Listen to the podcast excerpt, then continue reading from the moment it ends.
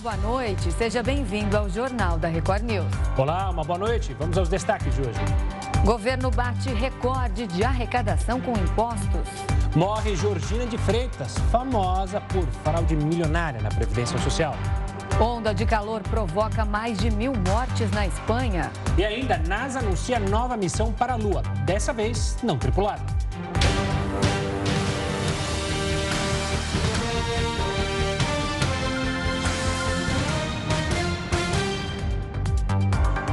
O ministro do Supremo Tribunal Federal, Edson Fachin, deu um prazo de cinco dias para que o presidente Jair Bolsonaro se manifeste sobre as críticas às urnas durante o encontro com os embaixadores na segunda-feira. E quem tem mais detalhes da decisão é a repórter Narla Guiar. Boa noite, Narla. Oi, Renata, Gustavo, boa noite. Boa noite a todos que acompanham a gente aqui na Record News. Isso mesmo, o presidente do Tribunal Superior Eleitoral, o ministro Edson Fachin, deu um prazo de cinco dias para que o presidente da República, Jair Bolsonaro, se manifeste sobre as ações que criticam as falas dele durante uma reunião com estrangeiros americanos na última segunda-feira. Bolsonaro voltou a criticar as urnas eletrônicas sem provas. E a gente lembra que logo depois desse episódio, um grupo com 40 43 procuradores do Ministério Público Federal é, solicitou ao Procurador-Geral da República, Augusto Aras, que Bolsonaro fosse investigado. E parlamentares de sete partidos da oposição também pediram a mesma coisa ao Supremo Tribunal Federal. Esses parlamentares alegam que Bolsonaro cometeu uma série de crimes com essas falas, crimes de improbidade administrativa, propaganda eleitoral antecipada, abuso de poder econômico político e econômico e crime contra o Estado democrático. Em uma outra ação, um partido de oposição também pediu para que esse vídeo, o vídeo dessa reunião, fosse retirado da internet. Hoje, a embaixada britânica, a embaixada da Inglaterra, emitiu uma nota elogiando as urnas eletrônicas, disse que há confiança no processo eleitoral brasileiro. Hoje, também, sem citar o presidente Jair Bolsonaro, o procurador-geral da República, Augusto Augusto Aras publicou um vídeo na internet que foi gravado há cerca de 15 dias sobre o sistema eleitoral brasileiro e também a segurança das urnas eletrônicas. Ara disse, Aras disse o seguinte, abre aspas, que não será aceita a alegação de fraude nas eleições e que temos visto o sucesso da urna eletrônica nos últimos anos, fecha aspas. Como eu disse, Aras não criticou diretamente o presidente Jair Bolsonaro, não citou o presidente da República, mas interlocutores próximos acreditam que a publicação desse vídeo é um sinal de que ele possa aí apoiar as investigações contra o presidente Jair Bolsonaro. Renata, Gustavo. Tá certo, Narla. Obrigado pela participação. Uma ótima noite. Olha, pela primeira vez desde o início da pandemia de Covid-19, o Mercosul realizou uma cúpula presencial. O encontro foi realizado no Paraguai e o presidente Jair Bolsonaro participou por videoconferência. O bloco anunciou um acordo para reduzir em 10% a tarifa externa comum, que é cobrada nas importações de produtos de países de fora do Mercosul. E também formalizou o livre comércio do Mercosul com Singapura. Depois de cancelar a participação presidencial no evento, o presidente brasileiro encaminhou um vídeo para a cúpula defendendo a redução da tarifa de importação adotada entre os países do bloco. No discurso, Bolsonaro defendeu medidas que diminuam os impactos econômicos causados pela pandemia e pela guerra. O Brasil tem atuado para que o Mercosul tenha papel importante no enfrentamento dos atuais choques externos. Por isso, defendemos a redução da tarifa externa comum, o que dará uma importante contribuição no combate à inflação.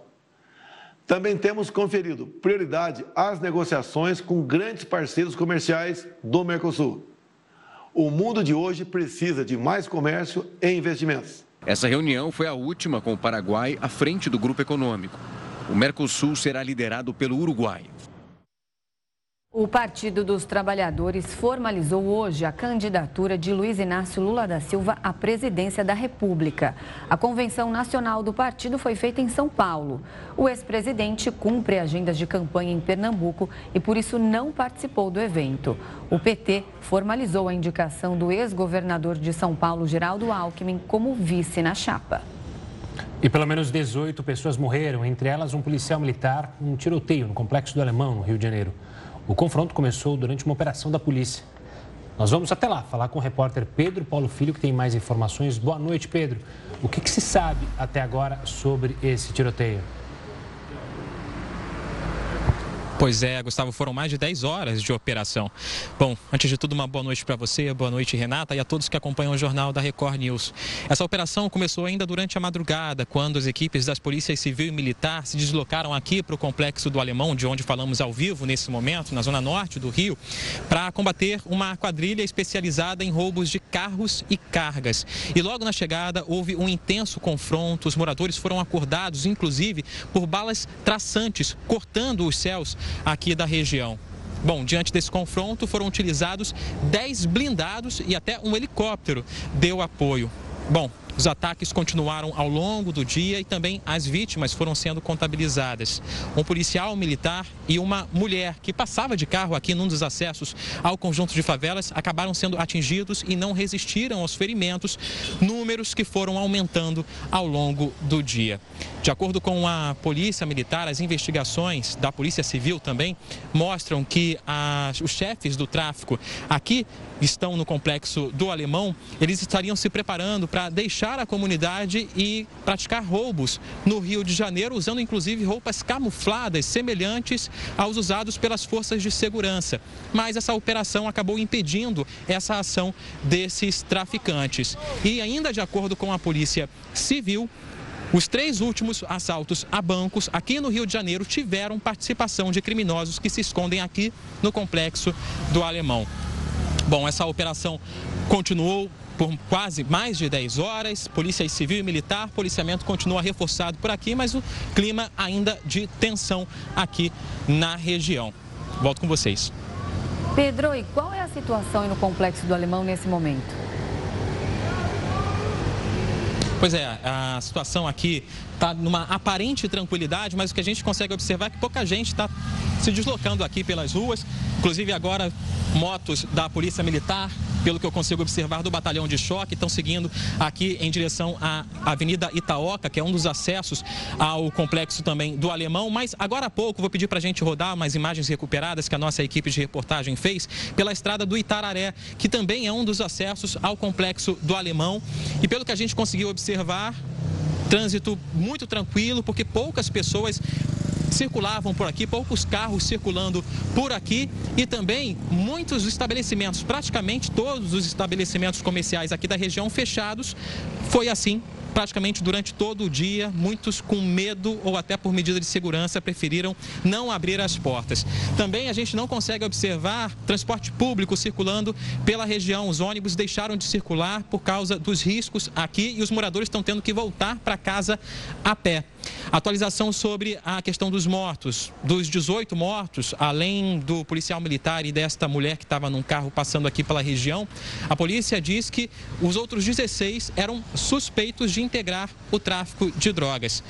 Agora, à noite, o governador do Rio, Cláudio Castro, informou que pediu ao ministro da Justiça, ao Ministério da Justiça, a transferência dos presos durante essa operação aqui no Complexo do Alemão para penitenciárias federais. E o balanço dessa operação: dois fuzis, uma metralhadora .50, capaz de derrubar aeronaves, e 56 granadas foram apreendidas policiamento permanece reforçado por aqui, um clima de aparente tranquilidade, mas muitos moradores preferem continuar dentro de casa.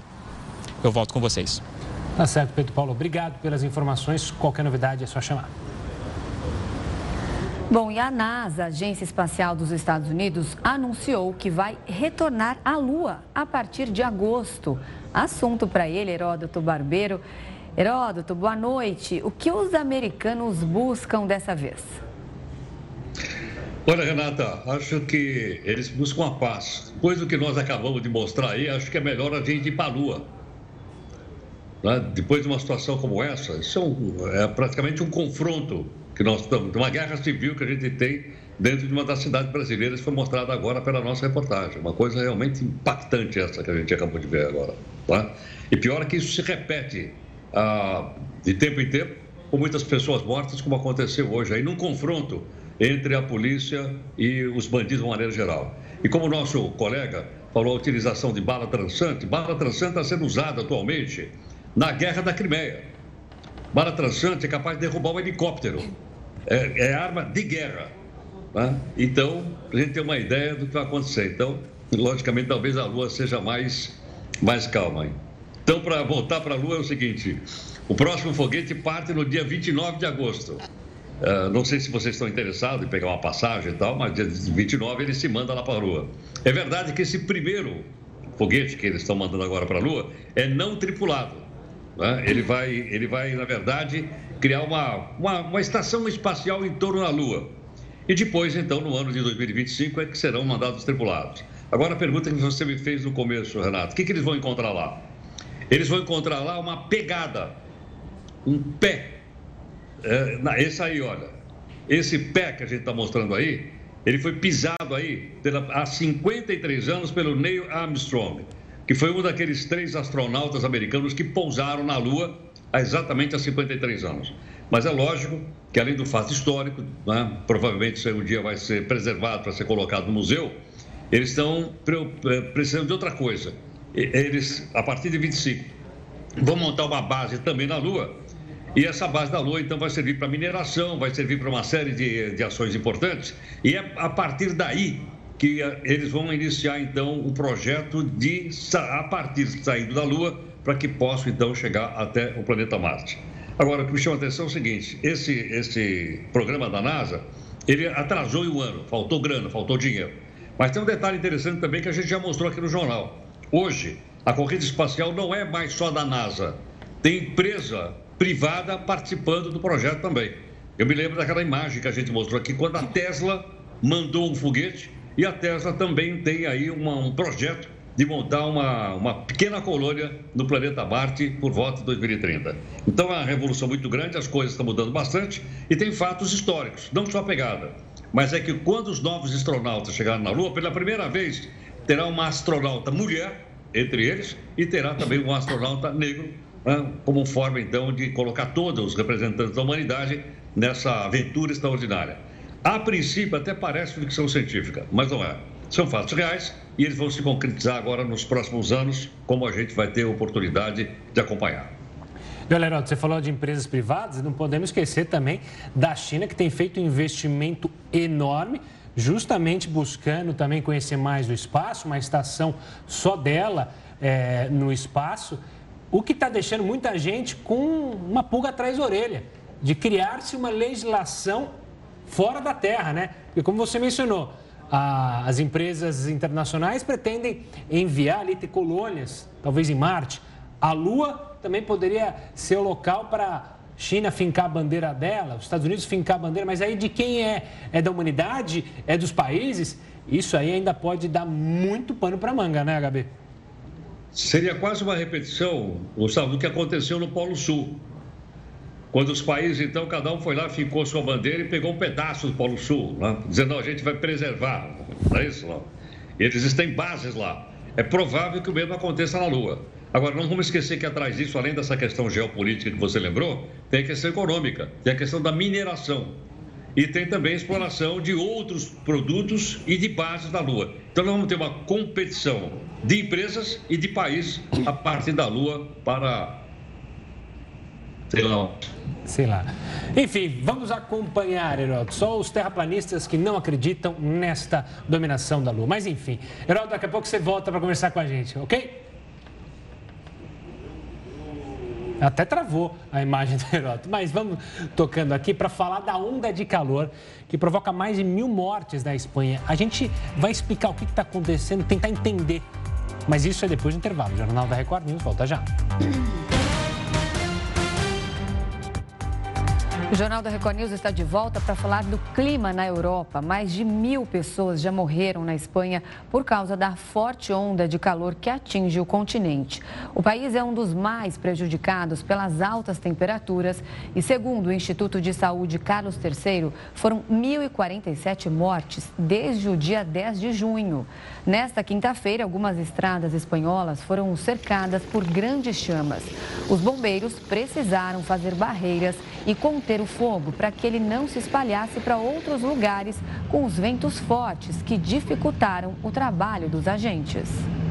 Portugal também já registra mais de mil mortes por causa do calor. No Reino Unido e na França, os termômetros atingiram 40 graus. As altas temperaturas na Europa provocam mais transtornos do que aqui no Brasil, quando estamos acostumados com essas temperaturas. Mas para entender o porquê disso, a gente recebe Diego Souza. Ele é meteorologista do Centro Nacional de Monitoramento e Alertas de Desastres Naturais. Diego, uma boa noite, obrigado pela participação aqui conosco. Por que principalmente agora, a gente tem uma noção é, do que está acontecendo lá. Porque aqui a gente está acostumado a ouvir temperaturas de 40 graus em regiões é, do país, no Nordeste, o Norte também é muito calor em determinada época do ano, Rio de Janeiro, a cidade Rio 40 graus. O que acontece que lá na Europa essas temperaturas têm tanto, é, causam tanto mais danos que aqui para nós brasileiros? Boa noite, boa noite Renata, boa noite Gustavo. É, bom, a gente vem observando mesmo, vocês passaram aí na vinheta, né, é, temperaturas extremamente altas para a Europa. É, a gente pode dizer que é um recorde histórico para a região. São temperaturas que ultrapassaram 40 graus em algumas regiões. E como tu estavas falando aqui, no Brasil a gente está acostumado, a gente convive com temperaturas assim. E por a gente ter temperaturas assim praticamente é, metade do ano, vamos dizer, em regiões mais do Nordeste, do, daqui do Sudeste e do Norte, nossa, a nossa estrutura, a gente tem estrutura para que a gente suporte e conviva com temperaturas assim. Já no caso da Europa, grande parte das, da estrutura, né, das residências, é, locais de trabalho, não estão preparados para temperaturas tão elevadas assim. Sem sistemas de ar condicionado, eles têm sistemas de calefação para que que o ambiente seja aquecido. Então, temperaturas assim, quando chegam a extremos elevados como esse, os locais não estão preparados e as pessoas, muito menos, é, vão estar é, abrigadas e, e, e seguras para conviver com essas temperaturas. Diego, além da estrutura, também há aí uma questão na diferença da umidade do ar? É, a umidade do ar ela pode influenciar bastante na, na questão do conforto térmico. Né? Quando a gente co considera a umidade do ar, a gente, é, quando a gente considera o cálculo do conforto térmico, né, leva em consideração tanto a umidade do ar quanto a, o vento. Então, quando a gente tem um ar mais úmido é, e temperaturas mais elevadas, aquela sensação de abafamento e de calor ela é muito maior. Então, para algumas regiões da Europa, que a gente tem um pouquinho de um clima um pouquinho mais úmido e também as temperaturas elevadas, a sensação de calor e aquele abafamento, ela é muito é, é muito elevada. Mas se a gente for considerar as temperaturas baixas com baixas umidades também, elas são um risco extremamente grande para os incêndios, como foi mostrado na, na vinheta. Então, a, a, umidade relativa do ar, ela tem uma grande influência assim no conforto térmico, como também em situações para ocasionar, né, para ser propícias para a ocorrência de incêndios, como foi mostrado. E Diego, a gente está no, acho que a gente pode dizer no início do verão ali, ainda tem um bom tempo, talvez é um bom tempo de verão ainda na Europa. O pior já passou, vai ser um verão mais quente ainda. Quais são os prognósticos que a gente pode esperar para a Europa? Ainda falando, obviamente, é, do hemisfério norte, principalmente Europa e Estados Unidos, que tem sofrido demais com essas ondas de calor. É, Gustavo, é, a gente teve a passagem do sistema frontal ali, principalmente mais para o norte da Europa, que deu uma amenizada na Inglaterra, países como a Alemanha também, deu uma amenizada no calor. Mas ao sul do continente ali, Portugal, Espanha, Itália, Grécia, ainda vão conviver alguns dias com calor. A gente não tem um prognóstico de uma passagem de um sistema frontal com uma, é, com uma massa de ar mais fria que vá abaixar tanto as temperaturas. Então, a gente pode esperar sim que o calor nessas regiões, principalmente na região mais ao sul do continente europeu, as temperaturas continuem elevadas é, em patamares bem, bem próximos dos, dos que já foram observados. Diego, é, cientistas do clima disseram que essa temperatura de 40 graus no Reino Unido chegaria só em 2050. Mas a gente viu que foi registrado nessa terça-feira, aqui nessa semana. Se uma previsão que eles fizeram para metade, para 2050, para daqui muitos anos, a gente já atingiu, o que, que a gente pode esperar então no futuro próximo? É, é, infelizmente a gente está observando esses extremos né, climáticos né, que estão a gente observa não só agora na Europa, a gente teve extremos aqui no, no Brasil de, de, chuvas mais intensas, né, daí relacionadas não tanto à temperatura, mas chuvas intensas na Bahia, é, ali no, no, na região de Recife, na Grande Recife, em Angra e em Petrópolis recentemente em fevereiro. Então esses extremos, eles são, eles, segundo o último relatório do IPCC, o que a gente esperaria lá para 2050, como tu falasse, Renata, a gente já está observando agora. E o relatório do IPCC ele mostra é, evidências de que a gente vai observar mais frequentemente extremos climáticos como esses que a gente está observando, tanto de calor como de chuvas intensas.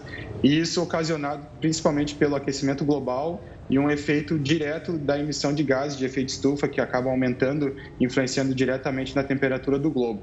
Então é de se esperar que esses extremos climáticos sejam mais recorrentes e que a gente observe mesmo é, extremos como de temperaturas elevadas, como esse da Europa, de tempestades mais intensas, períodos de estiagem, como a gente observou no sul aqui do país. É, os três estados do sul sofreram um, um período prolongado de estiagem que afetou bastante a agricultura. Então, é, a gente tem que procurar se adaptar e para que conviver, vir a conviver com novos extremos como esse. Diego, tem algum reflexo direto aqui para o nosso é, continente, para a América do Sul, para o nosso país, para o Brasil? O que está acontecendo agora na Europa é um fenômeno global, ou seja, vai ficar quente aqui também? Não vai? Você mencionou os períodos de seca, as chuvas que a gente é, teve no Brasil. O que, que pode estar tá ligado também uma coisa com a outra? O calor lá é, na Europa tem algum reflexo aqui? É, o calor da Europa não, ele não vai influenciar diretamente aqui, mas o que está ocasionando o calor na Europa, né, o que a gente pode correlacionar hoje, principalmente esse extremo histórico da Europa, é que ele tá, ele pode estar tá relacionado sim a essas alterações no clima devido ao aquecimento global. Então, a gente pode esperar que, como um fenômeno global, né, o aquecimento global como afeta o globo inteiro, a gente pode esperar sim que extremos, não só de temperatura, como os que ocorreram na Europa, mas de chuvas mais intensas ou de períodos secos mais prolongados, a gente pode esperar sim aqui o Brasil venha a sofrer com, com eventos como esse. Não influenciados diretamente pela onda de calor na Europa, ela não se desloca, ela não vem para cá, não, não muda de continente, mas as, as, o que levou né, à ocorrência de, desse extremo climático lá é, é o, pode ser considerado uma consequência das mudanças climáticas, elas, a mudança climática também vai, vai afetar bastante o nosso país. Diego, hoje praticamente metade dos países ali da União Europeia está com risco de seca por causa da falta de chuvas. Isso também afeta o setor agrícola, acaba afetando a economia, então aí a gente vê a importância do clima, né? É, que a gente, a gente pode usar, o que, que a gente pode usar a nosso favor hoje em dia, por exemplo, nesses centros de previsões em relação ao clima? O que, que a gente pode fazer antes para não sofrer as consequências depois? É, o, o relatório do IPCC é um relatório muito grande e, e extenso em que ele define e mostra algumas ações de adaptação e de mitigação de eventos climáticos extremos como esse. Então, o próprio relatório ele já o próprio relatório ele já indica é, ações que os governos e os, go e os, go os governantes podem começar a fazer para a gente se adaptar. Infelizmente, a gente vai vir a conviver com eventos extremos como esse. A gente já ultrapassou o limiar seguro de temperatura, de aumento de temperatura no nosso, no nosso, no nosso globo. Então, a gente vai vir sim a, a, a sofrer as consequências. Então, o que a gente pode procurar é se adaptar é, adaptar a, a, as estruturas físicas, adaptar a nosso, nossa maneira de, de viver, né? tanto o uso de, de veículos, emissão de combustíveis fósseis que fazem com que aumente a temperatura do globo. Então, tanto a nossa maneira de viver, né, nosso jeito de viver, como também a adaptação física de estruturas físicas vão ser necessários para a gente voltar a conviver com eventos extremos como esse. E aí eu digo não só de temperatura, mas também de chuvas, né? Então, as, por exemplo, ações em áreas de risco, né, que, é o monitoramento aqui do CEMADEM, por exemplo, ações em áreas de risco, retirar as pessoas das áreas de risco, porque chuvas mais intensas vão vir a acontecer e essas podem ocasionar desastres, grandes desastres como esses que eu comentei no início da nossa conversa, então, ações como essa também vão ser necessárias porque a gente vai conviver com extremos climáticos como esses. Sem dúvida. Diego Souza, muito obrigada pela participação aqui no nosso jornal. Até uma próxima. Obrigado, eu que agradeço. Até uma próxima, Renata e Gustavo. Boa noite. Uma boa noite, Diego. O presidente Joe Biden, presidente americano, foi diagnosticado com Covid-19. De acordo com a Casa Branca, o líder americano apresenta sintomas leves e realiza um tratamento com remédio antiviral que tem como objetivo bloquear a replicação do vírus e impedir, então, um quadro mais grave da Covid-19. O presidente dos Estados Unidos faz parte do grupo de risco, com 79 anos de idade e está com o esquema vacinal completo. Joe Biden vai ficar em isolamento nos próximos dias, mas vai manter as funções de maneira remota. E a arrecadação federal registrou um novo recorde no mês de junho. O resultado está acima das expectativas do mercado. Só no mês de junho, a arrecadação do governo federal com impostos, contribuições e demais receitas atingiu os 181 bilhões de reais. Esse valor representa uma alta de quase 18% em relação ao mesmo período do ano passado. Os dados são da Receita Federal. De acordo com o órgão, o recorde na arrecadação de junho foi puxado pelo imposto de renda das pessoas jurídicas e pela contribuição social sobre o lucro líquido. Os dois totalizaram uma arrecadação de mais de 34 bilhões de reais. No primeiro semestre deste ano, a arrecadação federal bateu mais um recorde. O recolhimento alcançou um trilhão de reais. É a maior arrecadação para o período na série histórica, corrigida pela inflação. O ministro da Economia comentou os resultados. Isso é um sintoma inequívoco de que o crescimento econômico está surpreendendo. Surpreendeu os analistas, surpreendeu a Receita é, e confirma-se, assim, um ritmo de crescimento sustentável. Paulo Guedes ainda citou a redução dos impostos. Está ficando muito claro que, apesar das nossas reduções de impostos e alíquotas e simplificação, o ritmo de crescimento mantém forte a arrecadação. E isso também, por sua vez, deixa mais claro, finalizando agora, que a solução para a geração de emprego, crescimento, a solução no Brasil é justamente perseguirmos e prosseguirmos no caminho da prosperidade. Olha, vamos falar de algo que influencia a vida de muita gente: o preço do café. O preço do café moído acumula alta de 57% nos últimos 12 meses. A Renata não se importa porque não bebe café. Mas o Heroto Barbeiro, assim como eu, se importa sim. Né, Heraldo? Explica pra gente por que esse aumento interfere até no nosso cafezinho, após almoço, após um jornal ou antes do jornal para ficar no pique. A gente está tendo que reduzir. Antes eu tomava 10 por dia, agora eu estou tomando uns 8. E tem café aqui, ó. ó, ó, ó. eu vi o bastidor aí, eu vi. Ô, Gustavo, quanto custa um café na máquina? Na maquininha? É. é. Aqui, aqui tá, ó, já tô colando com o Renatão. Três reais, porque eu trago a, a, a cápsulazinha escondida na mochila para usar aqui na TV, porque é mais barato. Ah, ok. Exatamente, está tá custando, eu não sei se é 3 ou 3,50 na máquina, mas é aproximadamente 3 reais. Agora, o que é interessante é o seguinte, nos últimos 12 meses, o pó de café subiu 57%. Subiu muito mais do que a inflação. Por que razão? é de novo aquela lei da oferta e da procura, ou seja, diminuir a oferta de café no mercado mundial, perdão, no, mercado nacional. Mas a gente não produziu mais café, produziu, só que nós exportamos muito. A gente exportou muito, sobrou pouco café para o mercado interno, por esse motivo ele acumula uma alta de 57%. O pessoal que faz compra em supermercado sabe, né? Vai lá no supermercado e, puxa, como está caro o café, é? meio quilo de café, às vezes custa 18 reais, 20 reais, as pessoas estão reclamando e com razão. Agora, enquanto a gente pode pagar na máquina aquele café que é feito por um robô, é? por volta de 3 reais, nos restaurantes ele também tem aumentado bastante. Em média, em média, ele custa mais ou menos 4 reais. É?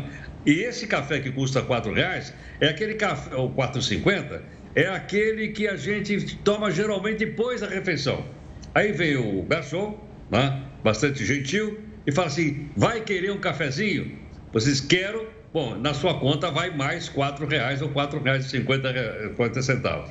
Agora, sabe que tem uma coisa curiosa em relação ao café, que é o seguinte: ele é aquilo que a gente chama de lucro marginal. Ué, que negócio é esse lucro marginal? Vocês já ouviram falar, todos os amigos já ouviram falar, aquela frase famosa que não existe almoço grátis. Pois é. Mas se você pegar o livro do Chris Anderson, Eles têm almoço grátis, sim. E ele conta a história do restaurante, que você chegava na porta do restaurante, estava escrito assim: almoço grátis. Desde que você é, é, é, comprasse outras coisas. Por exemplo, a hora que você entra no restaurante, a comida é grátis, pode pegar. Só que você vai pagar pelo pãozinho, você vai pagar pelo refrigerante, você vai pagar pela sobremesa e você vai pagar pelo cafezinho. Essas coisas que eu estou dizendo são chamados lucro marginal. Por que marginal? Porque o cara vive de vender comida. Mas a comida é grátis. Quer dizer, não é grátis. Na verdade, ele tira o valor da comida nessas coisas todas que ele tem de lado. É? Esse lucro é chamado lucro marginal e prova mais uma vez aquela frase de que com café ou sem café não existe almoço grátis. Ou diretamente ou de forma marginal, a gente paga. Pois é, mas me dá vontade de tomar café agora. E o pior é que tem que dormir daqui a pouco, né? Aí fica essas imagens de café. É, eu quero saber se não está aí atrás da bancada o cafezinho aí, escondido. Ó, oh, tô olhando, acabou já, Herói. Já acabou. acabou. acabou. Eu vou ter que, no break, pedir uma rodada nova. Uma rodada nova. E eu vou ter café. que pedir pro chefe mandar descontar o salário dele. Não, a gente passa a boininha aqui, passa a boininha aqui, todo mundo dá um dinheirinho para ter o cafezinho. E quem faz o café é... muito bom, vou elogiar, é o João, nosso produtor aqui. Ele sabe com a arte de fazer um café coado com maestria. Heroton, mas não vou falar para você tomar café, que você também tem que ir dormir. No máximo agora um chazinho, é, você que gosta daquele... Como é o nome daquele chá indiano que eles fazem na rua, que você comentou uma vez? É, tem um chamado chai, né? Que chai, é uma mistura de, de, de, ervas, né? De vários elementos. É, muito bom. Esse é bom também. Bom, vai descansar, Heroto. Amanhã eu te, te pago um café então aqui na máquina. Combinado? Oh, olha, vou cobrar, hein? Pode cobrar. um abraço. Até amanhã, boa noite. Até, queridos, obrigado.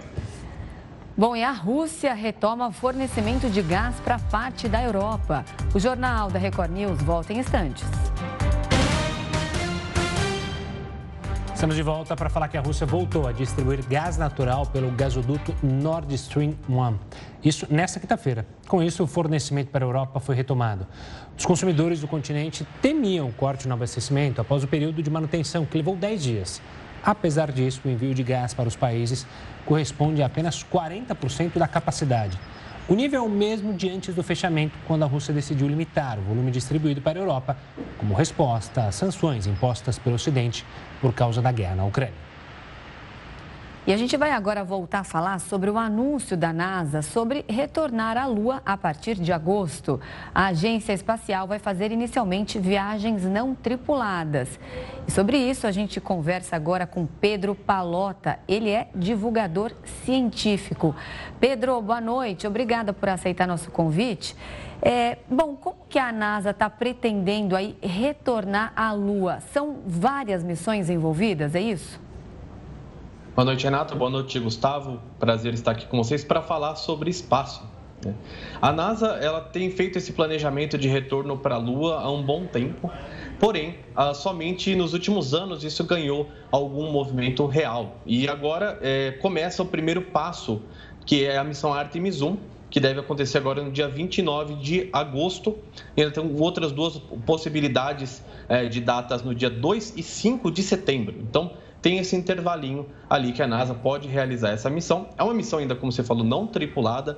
Ainda uh, vão só três manequins ali dentro da cápsula Orion. Uh, e o objetivo da NASA é fazer um programa muito extenso, que são as missões Artemis, que devem uh, percorrer uma, até a próxima década, inclusive, de missões para a Lua. Inicialmente, a primeira missão não tripulada, a próxima já é uma missão tripulada em torno da Lua e a missão Artemis 3, onde efetivamente uh, devemos ter o retorno do ser humano para a Lua depois de mais de 50 anos, uh, desde a última missão Apollo 17. Uma coisa que me chamou a atenção e que tem chamado a atenção, acho que pouca gente é, que não trabalha com ciência, é sobre a questão do lado oculto da Lua, que essa missão, assim como as outras é, e outras missões até de outros países, tem intensificado. O que, que é esse lado oculto da Lua que a gente ouve falar, mas não entende? É o lado oculto da Lua, o lado escuro, né? tem vários nomes que a gente utiliza. É só uma questão de que a Lua tem um, uma sincronia de giro junto com a Terra. Então, ela é uma face que a gente não, uh, não consegue ver, a menos que a gente realmente vá até lá uh, e coloquem algum tipo de espaçonave, algum tipo de rover ali, um tipo de jeepzinho ali que vai uh, é, percorrer aquela região. A questão é de que hoje esse lado oculto é mais interessante porque uh, tem regiões na Lua, principalmente no Polo Sul lunar, que nunca é, tiveram o Sol ali batendo para valer, então ali você tem informação de gelo. Isso já tem até comprovações é, de estudos que tem gelo ali naquela região, por isso que é interessante. Porque quando você tem água, mesmo que seja em forma de gelo, você consegue fazer uma exploração um pouco mais fácil ao longo do tempo, para não precisar ficar carregando essa água, filtrando tanto essa água quanto ah, em outros tipos de missão. Por isso, é, há tanto interesse. A China também tem pesquisado muita coisa no lado oculto da Lua, a NASA também tem muitas missões para os próximos anos ah, para explorar a Lua, não só com missões tripuladas, mas com, com é, módulos de pouso, também rovers, para é, definitivamente dar um, um trabalho científico para a Lua muito diferente do que foi ali nos, no programa Apollo nos anos 60, que o objetivo, por mais que fosse ainda é, científico, tinha um caráter muito mais político dentro do contexto da Guerra Fria. Então, essa é uma, a principal mudança, porque tem muita coisa que a gente precisa estudar na Lua, do ponto de vista científico, inclusive para entender melhor a formação do, da, da Lua, a formação da própria Terra, entre outros mistérios do sistema solar.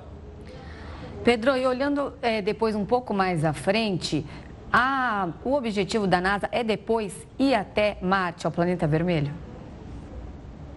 Sim, é, é um objetivo inspiracional. Ainda a, uma missão para a Lua é o primeiro passo para visitar um, um, próximo planeta, que no caso é Marte. Se a gente conseguir trabalhar é, na Lua nos próximos anos, ou seja, começar a ter uma, uma ida frequente de, de pessoas para lá, instalar uma estação espacial em torno da Lua, que esse é um dos objetivos da NASA e seus parceiros nos próximos anos, e também uma futura base lunar, não há por que não pensar que possamos ir para Marte nos anos 2030 ou 2040, já com o objetivo de é, iniciar uma colonização, mesmo que ainda pequena. O objetivo da NASA, é, e ela falar isso de forma bem é, clara, é vamos voltar para a Lua e desta vez para ficar, não apenas para ter um começo e fim como foi o programa Apollo.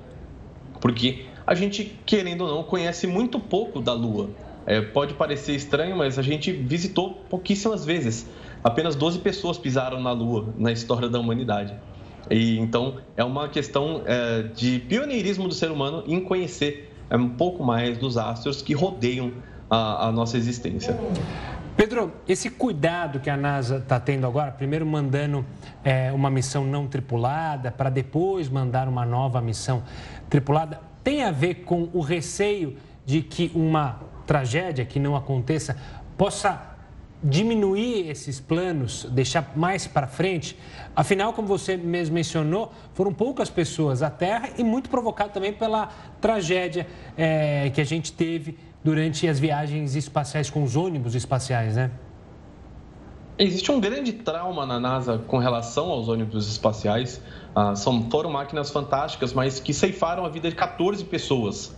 Ah, isso é uma, uma estatística muito ruim para a NASA. Então, é, sempre quando você vai dar um grande passo como esse de retornar à Lua, o ideal é você fazer uma missão não tripulada. Assim você testa todos os procedimentos, não é só a segurança, que a segurança é a primeira coisa. Antes de qualquer outro objetivo, é a segurança que os astronautas possam ir e voltar para suas famílias. Afinal, uh, tem que ter muita coragem para fazer uma viagem como essa.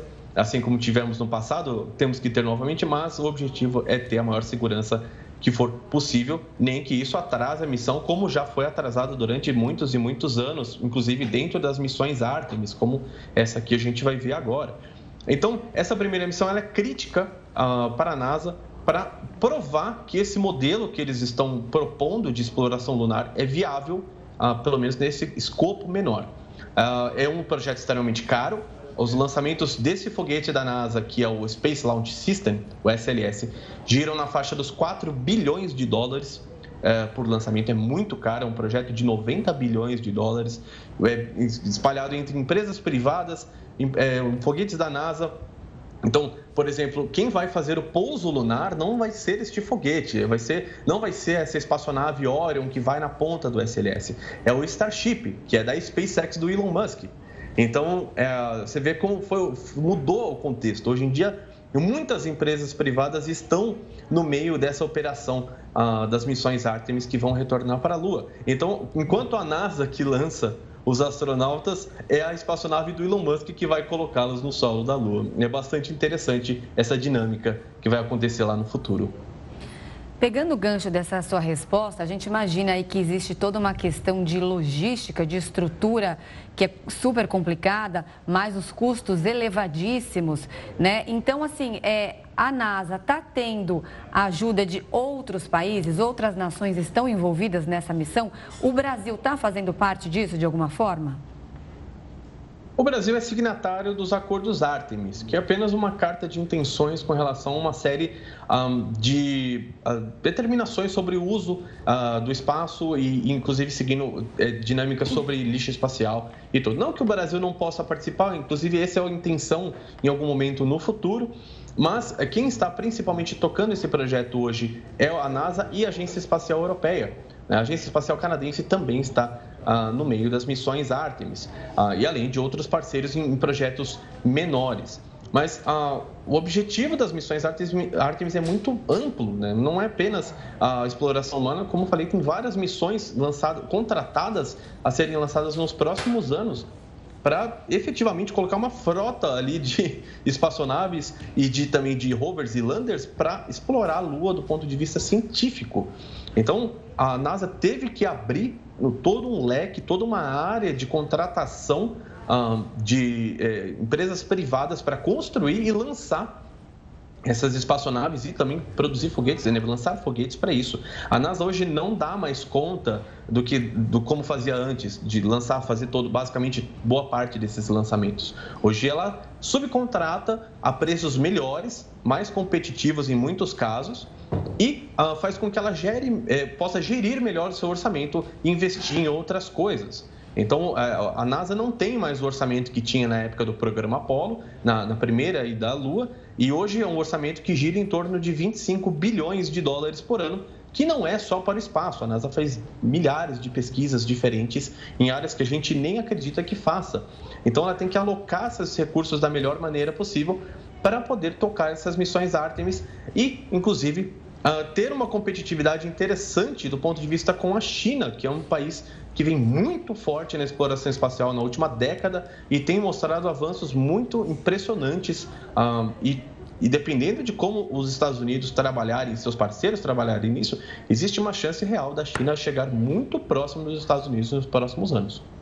Pedro, obrigado pela participação aqui conosco com essa aula sobre é, essa aula sobre Lua, sobre NASA e sobre essa missão. Um forte abraço e até uma próxima. Muito obrigado. E olha, após uma operação da polícia, a mulher que vive em uma mansão abandonada em Higienópolis, bairro Nobre de São Paulo, permanece na casa com escolta policial. Quem segue por lá e atualiza as últimas informações sobre o caso é o repórter Tiago Gardinani. Boa noite, Tiago. Como é que está a situação por aí? Ainda tem muita gente que vai curiosa para saber como é que está, se ela vai sair, se ela não vai sair? Os curiosos estão sempre por aqui. Gustavo, boa noite a você, a Renata, a todos que acompanham o JR News. Vamos atualizar então a respeito das últimas informações sobre a situação aqui no casarão de Higienópolis. A casa abandonada, dona Margarida permanece no interior do imóvel. Durante o dia, equipes da prefeitura estiveram aqui. Vigilância sanitária, veio novamente um médico até o local. E daí os policiais que estão fazendo aqui essa preservação, na verdade, do local para evitar que a casa seja invadida, informaram os agentes da prefeitura que eles não poderiam abrir o imóvel e sequer importunar a, a, dona Margarida. Então, os técnicos da prefeitura entraram em contato com a advogada dela, que por sua vez ligou para a dona Margarida. E ela disse que estava indisposta e que não teria condições de atender os técnicos da prefeitura. Pediu que eles eh, retornassem depois. Eles não voltaram durante a tarde e devem retornar durante esta sexta-feira, na tentativa, então, de mais uma vez entrar aqui no caso casarão para fazer uma nova avaliação do estado de saúde da dona Margarida e também das condições do imóvel. E o que se discute nesse momento, Gustavo e Renata, é a questão da salubridade do local, das condições do ambiente, as condições eh, sanitárias para que a dona Margarida possa viver aqui dentro do casarão. A questão da estrutura do imóvel já foi avaliada, inclusive, por um engenheiro que diz que não há risco nenhum com a estrutura do casarão.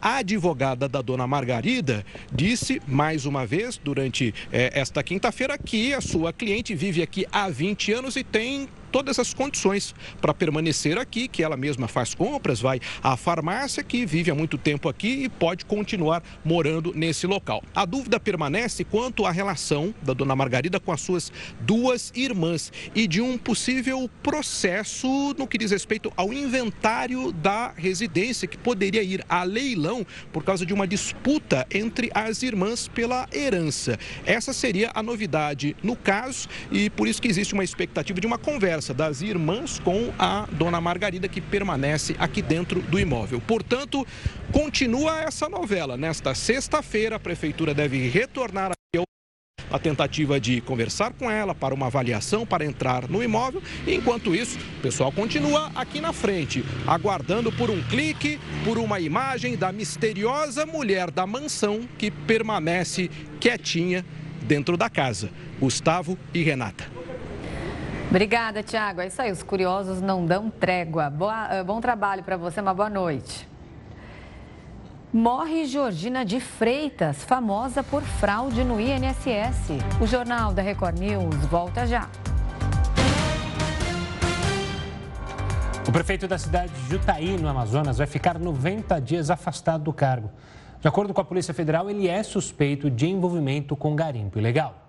As equipes da Polícia Federal do Amazonas sobrevoaram os rios Jutaí e Boia, no sudoeste do estado. A operação, que já está na terceira fase, tem o objetivo de desarticular uma organização criminosa voltada à prática de garimpo ilegal. Na ação, agentes encontraram balsas supostamente ligadas a garimpeiros ilegais e ao prefeito Pedro Macário Barbosa. O município fica a 750 quilômetros de Manaus. Ao todo, foram cumpridos 10 mandados de busca e apreensão contra oito investigados, entre eles o próprio prefeito e a irmã dele.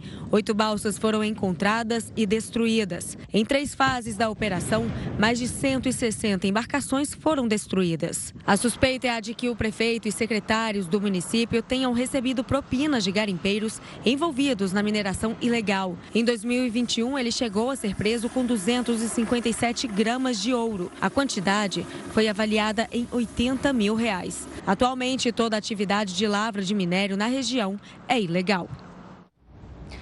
A ex-advogada Georgina de Freitas morreu no Rio de Janeiro. Ela estava internada desde dezembro, quando sofreu um acidente de carro. Georgina foi responsável pela maior fraude já registrada contra a Previdência Social. Ela chegou a ser condenada em 1992 por organizar um esquema de desvio de verbas de aposentadorias. De acordo com a Advocacia Geral da União, o valor desviado foi de aproximadamente 2 bilhões de reais. Ela ficou 12 anos presa. E o presidente da Itália dissolveu o parlamento depois de mais uma renúncia do primeiro-ministro. O premier Mário Draghi resolveu deixar o cargo depois de não conseguir formar uma aliança para governar.